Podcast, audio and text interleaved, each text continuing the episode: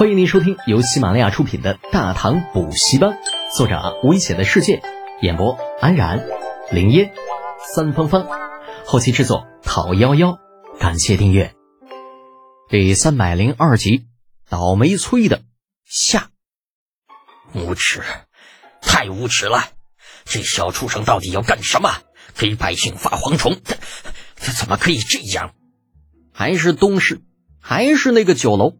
还是在那个包间，还是上次的那些人，只是这一次再也没有了上次的云淡风轻，所有人都是义愤填膺，怒不可遏。天下没有不透风的墙，而且李浩给百姓发蝗虫也没有故意瞒谁。那几大世家很快就收到了消息，这顿时间让他们有种日了狗的感觉。哎呀，崔兄啊！就这事儿，你得拿出个章程出来。那蝗虫，我们是不打算继续收下去了。李家那小子简直就在拿我们当傻子耍呀！我郑家虽然不差这几个钱儿，可是也丢不起那人。哎呀，郑兄稍安勿躁，此事不是那么容易的。毕竟当初是我们几家联合起来发的消息，这现在你们这一退，让百姓怎么想？哼，那爱怎么想怎么想，我们又不是傻逼，不陪他李家玩了。郑家的代表很暴躁，李浩这小混蛋，那性格不是一般的邪性，办事也从来不按常理出牌。就拿这次收购蝗虫来说吧，那先是很不要脸的从自己家里拉出一大批存货来卖，将自己家派出去收购的账房先生一伙直接打入了刑部大牢，到现在还没有放出来呢。那听说过段时间还要游街示众，这事儿家主郑红不打算管。不仅不打算管，而且还要把那些人全部逐出郑家，以示清白。那只是如此一来，郑家内部的下人们立刻就变得紧张兮兮，人人自危。本以为这件事就这么过去了，那接下来把收购的价格再往上提一丢丢啊，给老百姓做个样子，事情就会继续按照设计的剧本走下去。结果没有想到啊，李浩这个没屁眼的又开始给百姓发蝗虫。至于数量嘛，那多少不一定啊，反正送到你背不动为止。这你妈比拉着蝗虫到收购点贩卖还不要脸呐！你拉着蝗虫来卖啊，我们多少也能理解。你小屁孩嘛，喜欢占点便宜。咱几大世家，咱有的是钱，就当是赏你的。可你他妈发蝗虫，就宁可自己五斤赔上一文钱，也要让老子们赔两文五。你这啥意思啊？那我们几大世家是有钱，可是也都不是冤大头，好不好？那崔干发现郑家这代表语气坚决，叹了口气：“也罢，人各有志。既然郑兄已经有了决定，崔某自然不能勉强，咱们便好聚好散吧。”崔兄啊，此事并非我等不给崔家面子，实在是继续做下去没有任何的意义。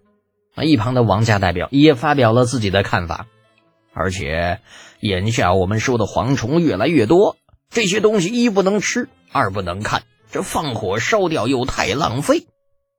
被老王头这么一说，几家又议论开了，都觉得呀，当初收购蝗虫这个决定啊，草率了，太过于草率了，花了钱没买到好不说，这家伙家里边还堆了一堆的垃圾。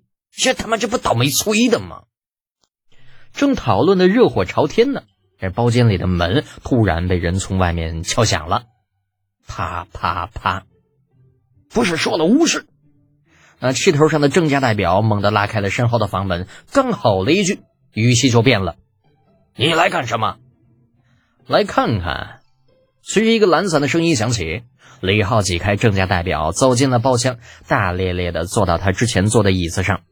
哼，都在呢哈，都在就好办了。那崔干的目光冷冷的扫过包间外鼻青脸肿、满脸委屈的随从，哼了一声：“李德简，这里是私人聚会，不欢迎外人，请你出去。”李浩摆了摆手，找了个干净的杯子，亲自动手给自己倒了杯酒，轻轻抿了一口，露出一脸的嫌弃：“咦，我说老魏呀，别这么拒人于千里之外嘛。”好歹听听我想说什么，咱再赶人。郑家代表越看李浩越来气儿，恨恨地说道：“姓李的小子，你别给脸不要脸啊！等下让我们说出那个滚的时候，大家脸上都不好看，是吗？李浩扭过头，似笑非笑的看着那郑家代表。不如你给我表演一下，怎么滚？可好啊？正好本少爷今天闲得无聊，就当看把猴戏。你，而郑家代表怒火中烧，刚想再说点什么，面前已经多了一个黑铁塔般的汉子。看着那汉子沙包一样大的大拳头，理智的闭上了嘴。哼，好了，都不要闹了。那抱着好汉不吃眼前亏的态度，崔干摆手制止众人，看向李浩。不知李小公爷有何见教？我等洗耳恭听。哼，还是老崔爽快。李浩呵呵一笑，啊，靠在椅背上，慢条斯理的说道：“我来这里的目的啊，其实很简单，就是想要和谈。和谈？你说和谈就和谈的？除非你把坑我们的钱都吐出来，否则这事儿没完。”那郑家代表被铁柱宽大的身体遮得严严实实的，只闻其声，不见其人。但是他这话倒是得到了房间中除李浩之外所有人的认可。那崔堪更是皮笑肉不笑的说道：“小公爷听到了吧？不瞒你说，那四十万贯钱对于我们几家来说其实并不算什么，但是你的做法却将我们几家都当成了傻子。这事儿，如果你不给我们一个满意的答复，和谈是不可能的。”哎，不不不，老崔，你说错了。没有什么是不可能的。李浩举起一根手指，摇了摇，笑着说道：“尤其是在利益的面前，利益。不知李小公爷所说的利益是什么？”李浩翻出了一枚铜钱，拿在手里摆弄着。当然是我们几家共同的利益啊！说白了，就是钱。这年头谁跟钱有仇啊？你们说对不对？为了这东西，大家求同存异。把那些可笑的义气之争放在一边，也没有什么不可以嘛。崔干与众人互相用眼神交流了片刻，谨慎道：“李小公爷到底是什么意思？还请明言。”我刚刚已经说的很清楚了，求同存异。李浩翘起二郎腿儿，我知道你们几家想在这次以工代赈的事情上给我难堪，可眼下的结果你们也看到了。继续斗下去，我们只会两败俱伤。所以，不如我们试着合作一次，把以前的事情都抛到一边。你们觉得呢？本集播讲完毕，安然感谢您的支持。